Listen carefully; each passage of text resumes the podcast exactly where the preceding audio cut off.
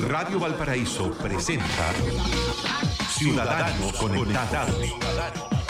El programa que lo deja al día en todo el mundo de la tecnología y las comunicaciones. Conduce el abogado Pedro Huichalaf Roa, ex subsecretario de Telecomunicaciones del Gobierno de Chile.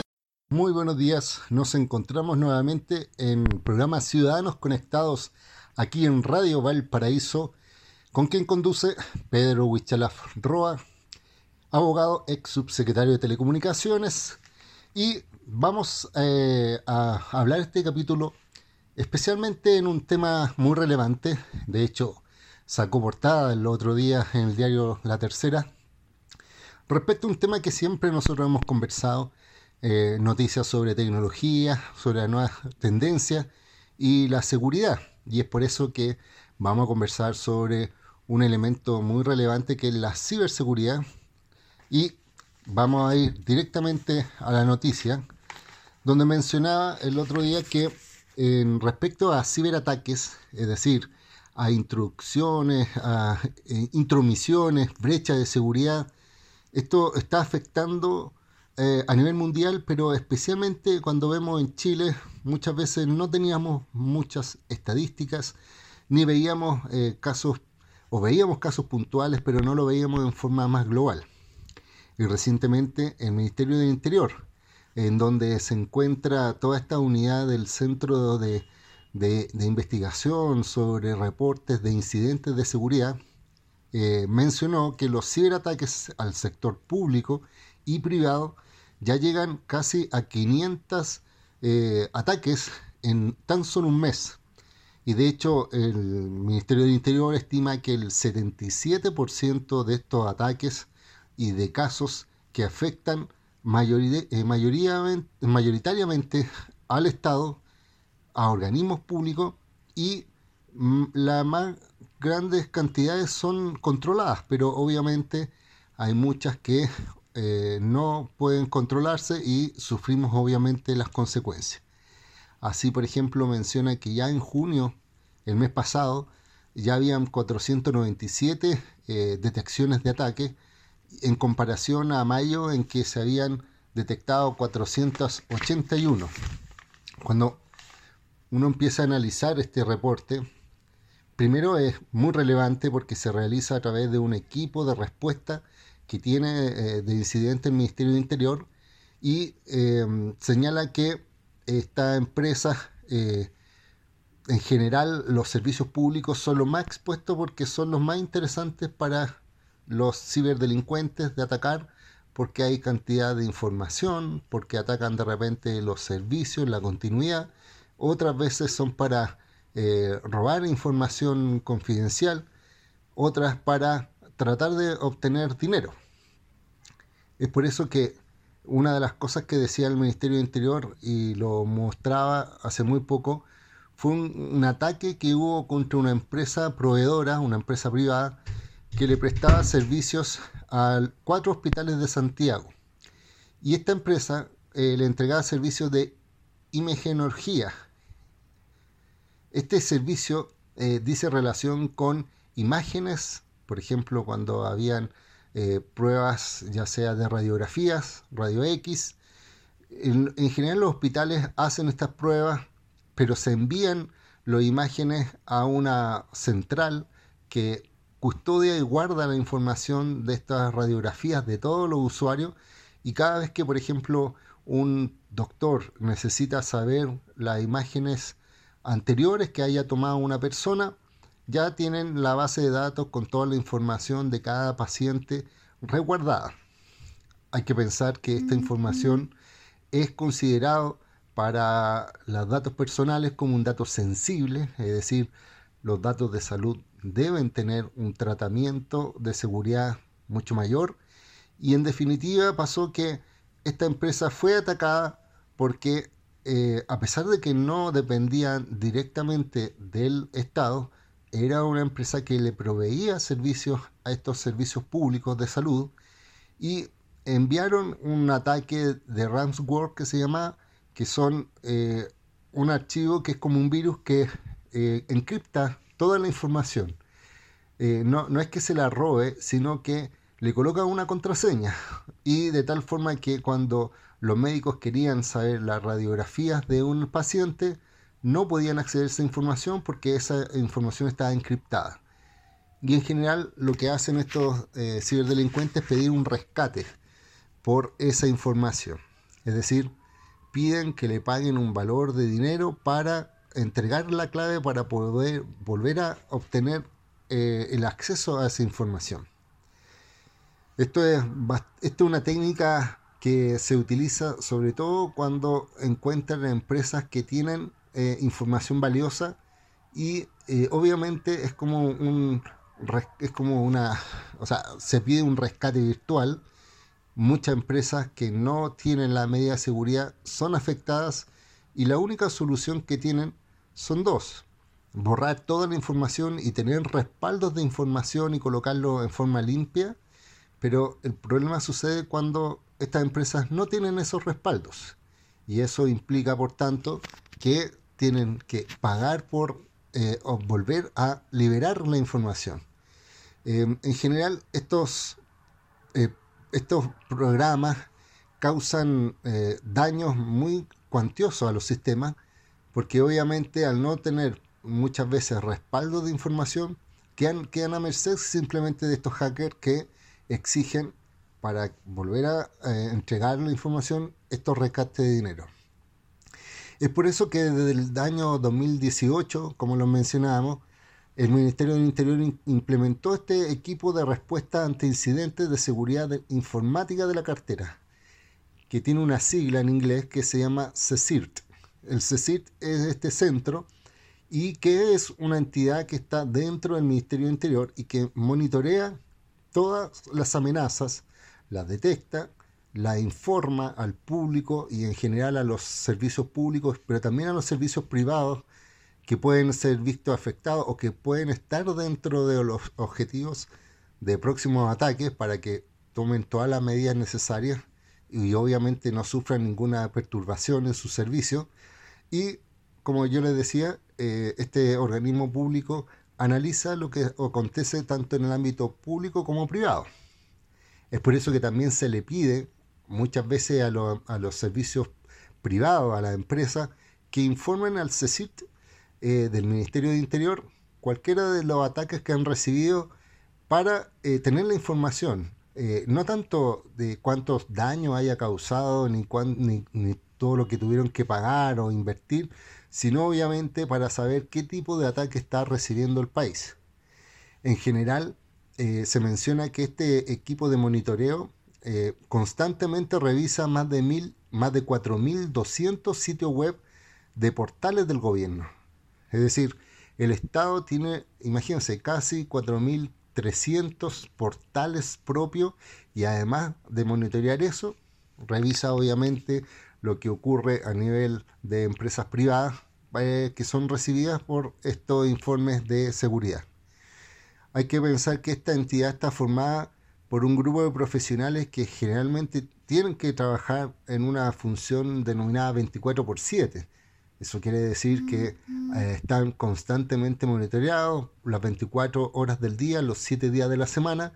porque obviamente eh, no se descansa, ni menos descansan los delincuentes informáticos ni fines de semana, ni días feriados, y aprovechan especialmente estas épocas donde hay menos atención a los sistemas informáticos en atacarlos. Em, esta tarea que tiene el CECIT es identificar y tratar de solucionar aquellos casos en los que se detecta la presencia de distintas amenazas. También buscan, obviamente, formas de instructivos presidenciales a través de, eh, de oficios y a través de otras fórmulas de comunicación con los servicios públicos para, primero, establecer un responsable, en segundo lugar, eh, responsable en cuanto al deber de cuidado de la información, en actualizar los sistemas operativos, en tener antivirus al día, en colocar los sistemas de protección como firewalls y otros más, y obviamente cuando se detectan algunos virus o troyanos o ransomware como el que le afectó a esta empresa que prestaba servicio al hospital, tengan la información para prevenir obviamente ese tipo de ataques. Y decíamos que estos malware, que en general son todos aquellos programas que computacionales, obviamente, que afectan los equipos. Están los ransomware, que son los que buscan secuestrar los datos. Están las, la modificación de las páginas web. También está el phishing bancario, es decir, la técnica de eh, engañar a personas para obtener claves bancarias o para obtener información de los bancos para poder ingresar a las cuentas de los clientes y sustraer dinero y por tanto tienen ahí una gran cantidad de tareas que realizar eh, para efectos de eh, determinar obviamente si esto afecta o no la seguridad de un sistema. Ahora bien, eh, vamos a ir a una pausa comercial y vamos a continuar sobre estos temas, analizando sobre todo eh, cuáles son, en este caso, las estadísticas, cómo se ha desarrollado y qué dice de todo esto el delegado presidencial, el que para algunos es el SAR de, de la ciberseguridad del Estado, y qué acciones van a tomar tanto en ámbito legislativo como también en, en temas judiciales. Vamos y volvemos aquí en el programa Ciudadanos Conectados de Radio Valparaíso.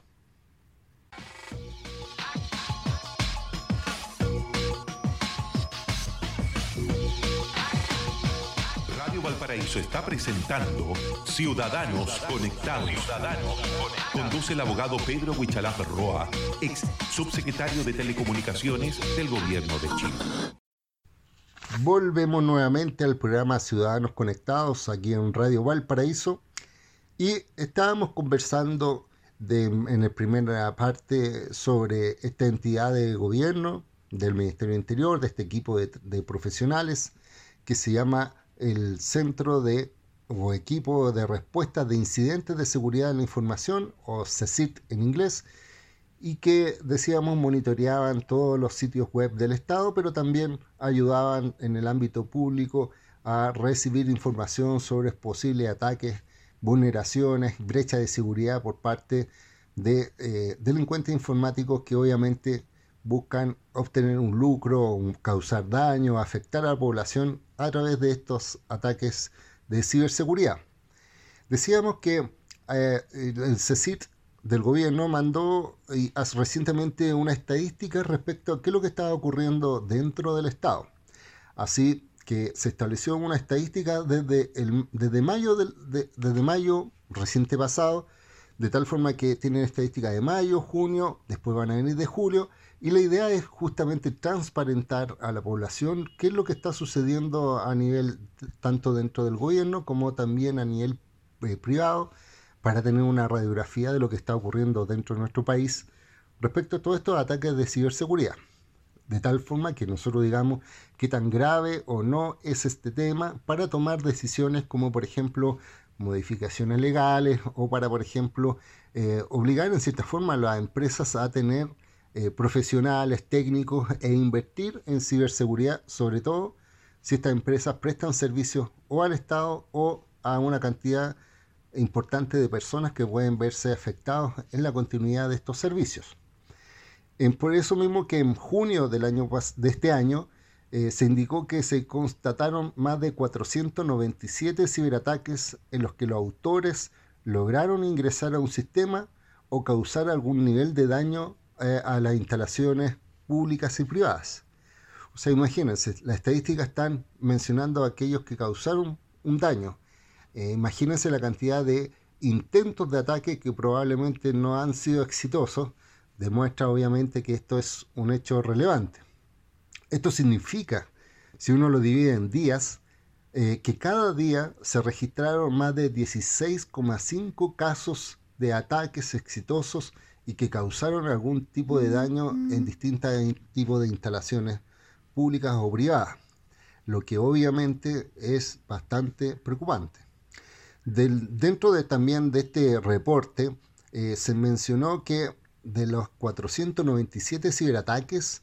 384 eh, de estos se centraron en el ámbito público. Esto equivale más o menos a un 77% del total de los casos versus 133 ataques contra privados. Este balance indica que el 52% de estos eventos fueron solucionados por este equipo de respuesta Es decir, del total, cerca del 70% de los ataques que se reportaron pudieron ser eh, solucionados el 50%, en, o 52, un poquito más. Y si uno ve las estadísticas de mayo, cuando comenzó a realizar estos, eh, a verificar estos incidentes, se, se presentaron 481 ataques, es decir, hubo 16 ataques diarios a los sistemas de salud, o sea, a los sistemas, perdón, de servicios públicos y también obviamente a servicios privados, pero concentrándose principalmente en el ámbito público.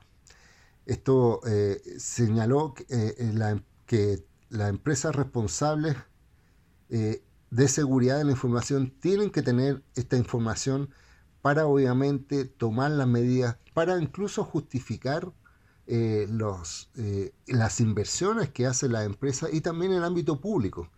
Porque en definitiva, alguien dice por ahí, si no se cuantifica, no se sabe que se defiende y no se invierte bien en ese tipo de protección. Ahora, el delegado presidencial de ciberseguridad del gobierno, que es Mario Farren y que fue recientemente designado, estamos hablando hace aproximadamente un mes, después de que habíamos tenido una vacancia de ocho meses en el cargo, porque no se había designado, eh, porque el anterior era Jorge Aton, el ex subsecretario de Telecomunicaciones, que hoy día es el intendente de la Araucanía, explicó que el CECIT no tan solo revisa estos eh, ataques y trata de solucionarlo, sino que también se encarga de emitir alertas de manera permanente para informar de lo detectado con el fin de que la ciudadanía se resguarde en cuanto a su seguridad. En este plano, decía, eh, constantemente se dan a conocer campañas para obtener eh, o sea, para informar sobre este tipo de eh, malware, phishing y otros ataques,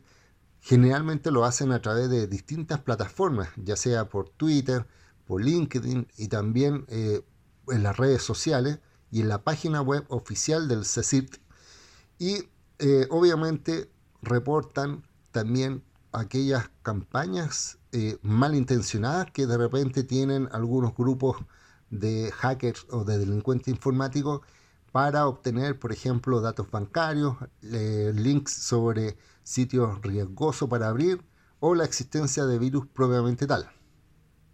Ahora, una de las cosas que compartimos con el delegado presidencial es que en el mundo de la ciberseguridad eh, también podemos diferenciar algunos sectores que son relevantes para eh, la ciudadanía por el impacto que puede generar un ataque de este tipo.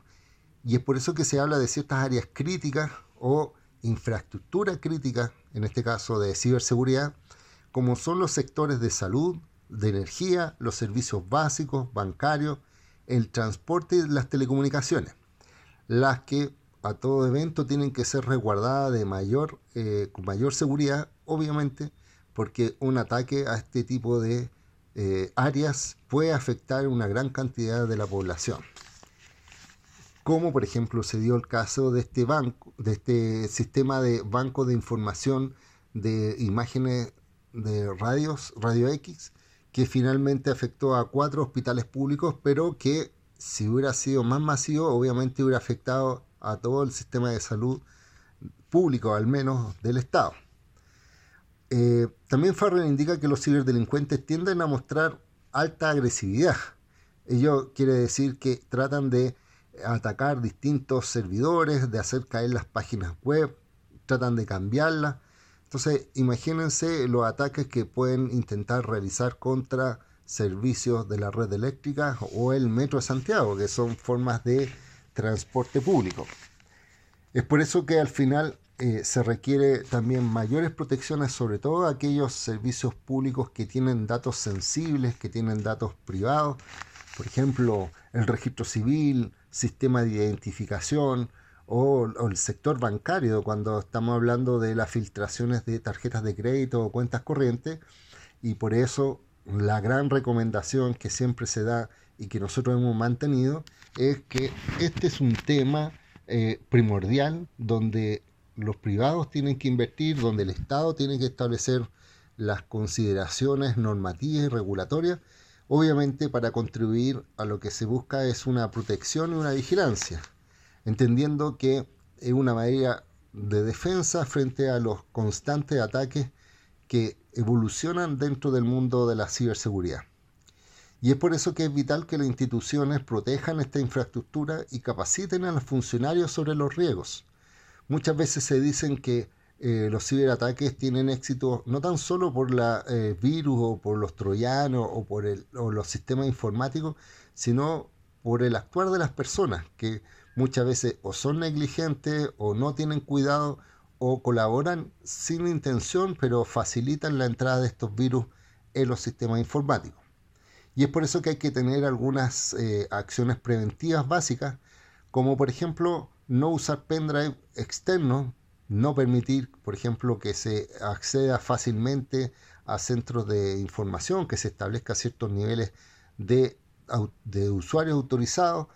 navegar en sitios seguros y obviamente mandar correos con seguridad y tener la precaución al abrir eh, correos con posibles enlaces que descarguen archivos infectados. Esas son las recomendaciones que está dando obviamente a modo muy general el, el, ciber, el SAR, en este caso de la ciberseguridad, es decir, la persona encargada del delegado presidencial, pero estas buenas prácticas se tienen que aplicar en todo ámbito de acciones. Terminamos con esta primera parte, la segunda parte respecto a ciberseguridad volvemos a escuchar un poco de música comerciales y regresamos en su programa Ciudadanos Conectados aquí en Radio Valparaíso.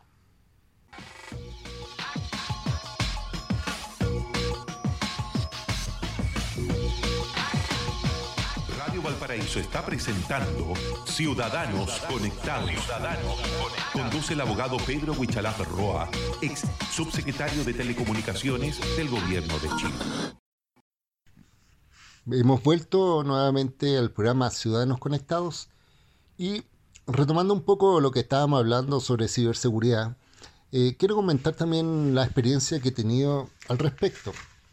De hecho, eh, esto, este tema de la ciberseguridad hoy día ya no tan solo se está centrando obviamente en aquellas empresas que pueden ser, eh, que manejen mucha información, que tienen muchos datos, que pueden ser el sector bancario, el retail y aquello que obviamente a los ciberdelincuentes les puede interesar. Desde el punto de vista de ganar un lucro o dinero o pedir rescates eh, para estos efectos, sino que hoy día ya nos tenemos que preocupar mucho, sobre todo, eh, como yo decía anteriormente, en aquella eh, figura de la denominada infraestructura crítica, es decir, aquellos sistemas o sectores eh, del, tanto de mercado, pero también de servicios que pueden afectar a muchas personas. Y uno de los temas que obviamente hoy día están generando eh, gran preocupación es el sector eléctrico. ¿Qué significa eso en la práctica? Significa que, em, y se ha demostrado obviamente, que eh, hay, existen ataques a sistemas eléctricos de países y que han hecho colapsar estos sistemas y por tanto generar, por ejemplo, apagones y desperfectos en los sistemas eléctricos, lo que obviamente genera como impacto que la gente no tenga electricidad, que no se pueda generar eh, protección, que en definitiva impacte el sistema de salud, de, transporte, porque todo está relacionado obviamente con el sistema eléctrico. Pero una de las cosas que está preocupando hoy en día es que estos sistemas eh, de ataques probablemente pueden ser eh, organizados por grupos más o menos anónimos, pero también frente a otros grupos que tienen un fin terrorista o derechamente algunos plantean lo que ha ocurrido es que los estados, es decir, los países, están generando este tipo de, eh, de operaciones para atacar a otros países sin que sea necesario, por ejemplo, disparar alguna bala, sino que realizan ciberataques eh, de Estado a Estado. Una de las primeras, eh, históricamente, de elementos que se vio reflejado estos ataques a la electricidad fue en países como Estonia, que fueron eh, probablemente, y eso es lo que se dice, aunque se niegue, fueron atacados por Rusia para desestabilizar obviamente el país en base a este ataque eléctrico. Esto generó obviamente que Estonia tuviera un fuerte, eh, o sea, en el fondo tuvo altas consecuencias porque no pudieron, tuvieron muchas horas eh, sin electricidad y después de que pudieron superar estas fallas, que fueron finalmente ataques cibernéticos, es decir, fueron así definidas, eh, tuvieron que cambiar y obviamente empezaron a establecer ciertas políticas de seguridad y hoy día podríamos decir que Estonia es uno de los países en cuanto a ciberseguridad número uno, eh, número dos, número tres a nivel mundial, justamente por eh, este tipo de circunstancias que tuvieron que obligarlo a tener esta defensa frente a ciberataques. Pero hay que recordar otros eventos que mm, se dan. Por ejemplo, eh, nos recordamos el caso de Venezuela. Venezuela también sufrió un gran apagón eh, a nivel de país y el presidente Maduro eh, salió diciendo que había sido un ataque desde Estados Unidos y desde otros países que apoyaban obviamente al imperialismo. Esas fueron las definiciones y justamente habían sido atacadas instalaciones eléctricas que generaron un colapso bastante grande dentro del país. Algunos decían que el problema no fue tanto el sistema eh, eléctrico en cuanto a ciberseguridad, sino que por mantención de infraestructura o infraestructura muy antigua, pero obviamente eh, que caiga, por ejemplo, una torre de alta tensión por sistema de no mantención no significa que va a afectar tan gravemente a todo un país. Eh, de hecho, eh, Rusia eh, estableció a través de su portavoz del Ministerio de Relaciones Exteriores que había sido obviamente algo gestionado desde fuera y China también lo confirmó y obviamente, como yo decía, Estados Unidos negó cualquier participación de funcionarios o de algún organismo de seguridad como aquellos que están relacionados con la ciberseguridad. Obviamente, eso es la versión oficial pero todos sabemos que efectivamente este apagón genera cierta dificultad absoluta, obviamente, dentro de un Estado, dentro de la estabilización de un país eh, y de su gobierno. Ahora bien, si uno lo empieza a, verificar, esto no tan solo de los apagones ocurrió en Venezuela, sino que recientemente, si nos acordamos, también eh, fue eh, en Argentina. hace muy poco hubo un apagón que fue afectado gran cantidad, casi el 90% de todo el país de Argentina y cierta parte importante de Uruguay, a pesar de que algunos medios indicaban que también Chile, algunas ciudades habían sido afectadas, pero eso no, fue real. Pero esto significó que em, el gobierno saliera mencionando que primero eh, que estaban investigando las razones que no lo atribuían a un elemento de ciberseguridad o un ciberataque, pero tampoco lo descartaba. Esto es relevante porque en definitiva da pie para que hayan también teorías y sobre todo personas que están especializadas en estos temas y en el sector eléctrico que digan que por la magnitud del apagón probablemente una de sus causas haya sido obviamente algún tipo de intromisión informática. Ahora, eh, también hay que pensar que hace muy poco también el presidente Trump estuvo en la polémica eh, eh, frente a una investigación de un diario tan relevante como el New York Times. Este diario norteamericano realizó una investigación y atribuyó a organismos de seguridad de Estados Unidos que estaban realizando ataques y de hecho hacían estudios también respecto a ataques a Rusia, especialmente en su infraestructura eléctrica. Y en definitiva, eh, obviamente demostraban que había una suerte de guerra fría a través de los sistemas informáticos eh, para atacar obviamente instalaciones eléctricas de ese país, de Rusia. Y esto fue tan así que mm, incluso Donald Trump salió públicamente diciéndole traidores al New York Times y además de negar esa información, decir que todo era mentira, pero obviamente eh, todos sabemos que el New York Times es un diario respetable y sus investigaciones son bastante rigurosas como para dar este tipo de información. Entonces, nuevamente le menciono, expertos mencionan que efectivamente este tipo de conductas es posible y obviamente hay que preocuparse. ¿Y qué es lo que está ocurriendo aquí en nuestro país? Han habido apagones, probablemente atribuidos a las lluvias, generalmente en Santiago y a otros lados, eh, pero obviamente es un tema que eh, tanto en ámbito público como privado es relevante y vital tener en consideración. Es por eso que desde eh, hace, la semana pasada yo estuve participando como panelista dentro de un foro de, eh, organizado por el CIGRE, que es un centro de, integrado de, personas que están relacionadas con el mundo eléctrico. Y eh, me invitaron a formar parte de, como de un seminario tutorial dedicado exclusivamente para las empresas eléctricas y donde tuve eh, ahí espacio para, obviamente, hablar sobre estos temas, plantear los desafíos regulatorios, sobre todo los proyectos de ley que se vienen respecto a infraestructura crítica, eh, donde se van a incorporar la electricidad, el tema de ciberseguridad, la responsabilidad, el uso de los datos personales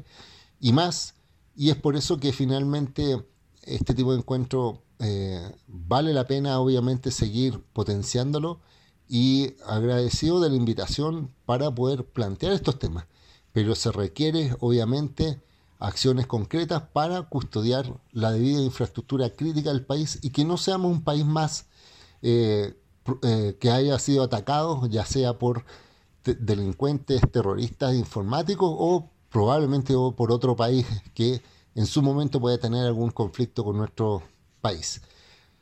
Nos vamos a la última tanda de comerciales de música y regresamos a la última parte de Ciudadanos Conectados aquí en Radio Valparaíso.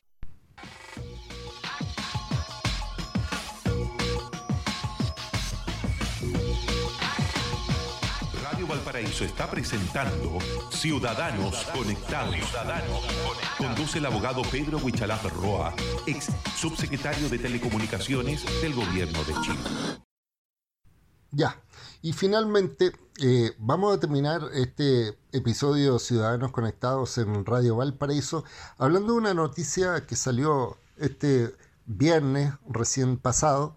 eh, que es más, bastante auspicioso, eh, un anuncio que hizo el gobierno, más bien una noticia que está desarrollando y que nos tocó a nosotros, yo digo nosotros cuando yo estuve trabajando en el gobierno, avanzar y obviamente que se esté concretando estas medidas en esta administración me parece bastante bien porque habla de una política de mediano largo plazo. ¿Y a qué me refiero especialmente? Me refiero a que el CAF, que es el Banco Latinoamericano del Desarrollo, entregó a través de un convenio eh, suscrito con el gobierno de Chile eh, casi 3 millones de dólares que va a entregar para que Subtel financie un estudio de factibilidad para el desarrollo del cable submarino de fibra óptica propuesto que conectaría Asia con Latinoamérica. Este es muy importante y relevante porque en definitiva lo que está ocurriendo es que un organismo internacional como el CAF, que promueve las políticas eh, iberoamericanas, no tan solo que potencia a un país, sino que también a toda una región, ve con muy buena ojos esta posible conectividad que nosotros impulsamos para poder unir con fibra óptica entre Asia Pacífico y Latinoamérica por Chile, a través de un cable de fibra óptica.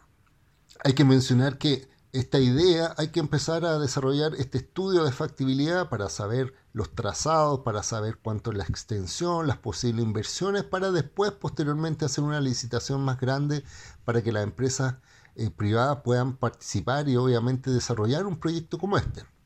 ¿Y por qué es tan relevante? Porque este proyecto demostraría que sería el proyecto de fibra óptica más extenso del mundo, que uniría dos continentes a través de más de 24.000 kilómetros de cableado y una capacidad de transmisión que se habla de entre los 10 y 20 terabytes, que es una cantidad enorme,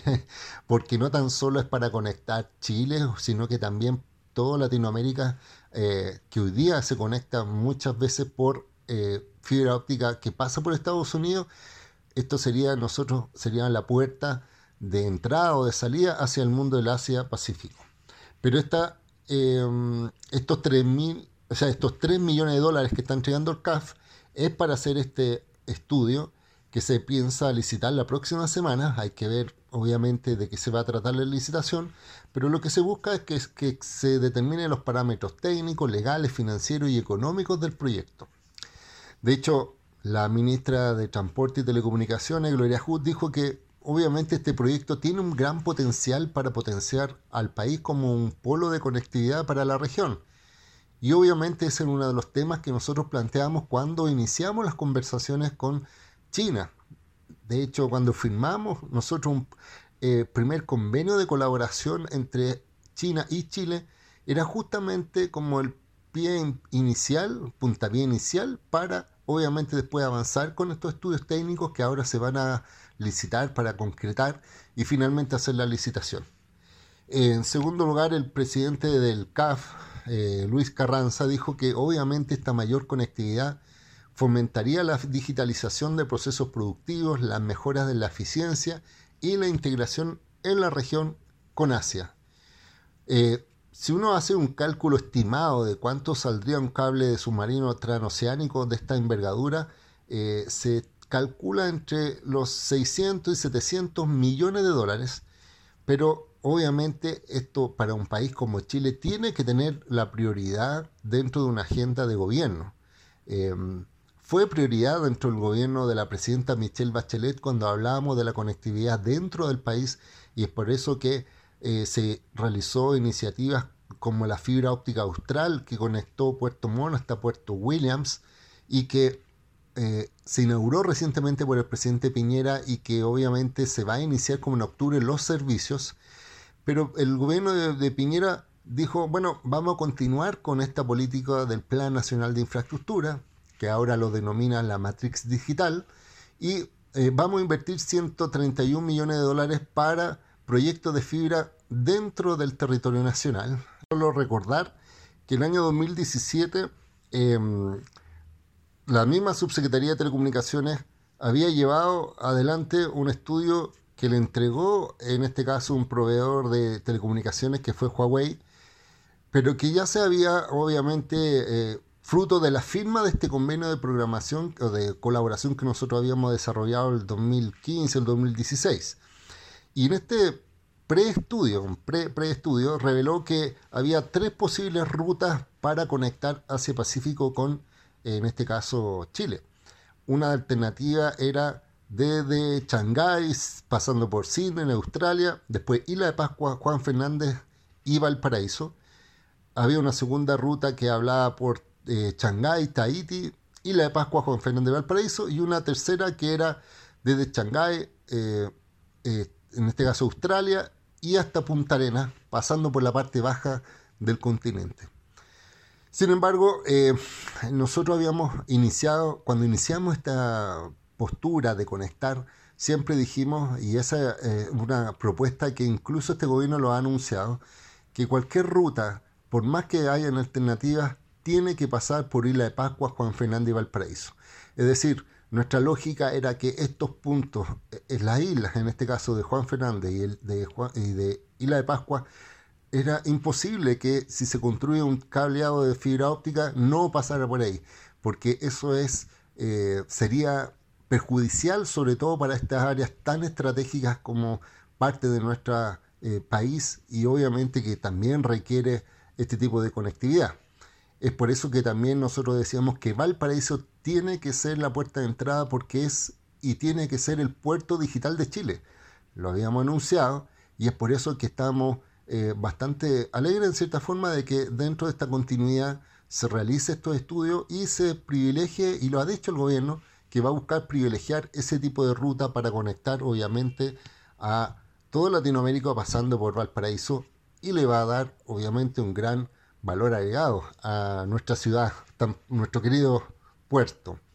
Ahora, si uno ve también eh, que este proyecto no es tan solo de Chile, porque obviamente ha despertado interés de Brasil, Argentina y Ecuador, porque en definitiva ellos también pueden ser usuarios de este cable desde el punto de vista que la demanda de tráfico eh, al llegar por esta vía puede ser incluso más barata que las actuales condiciones que pasan por Estados Unidos y obviamente eh, Chile tiene que ser esta puerta de entrada a Latinoamérica de Asia-Pacífico, que es uno de los temas que siempre lo planteamos y que obviamente hoy día se está viendo concretada en estos 3 millones de dólares para los estudios, para después posteriormente avanzar hacia la factibilidad y obviamente y esperamos la licitación internacional y que se concrete un proyecto como este.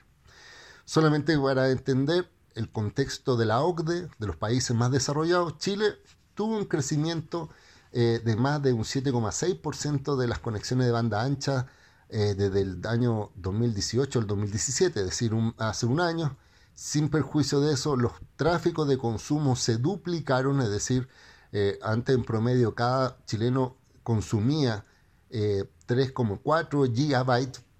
por mes y hoy día tenemos que cada uno consume 6,6 gigabytes, es decir, mucha información a través del celular, a través de las conexiones fijas, a través de las conexiones en, el trabajo, en el colegio, lo que demuestra obviamente que se requiere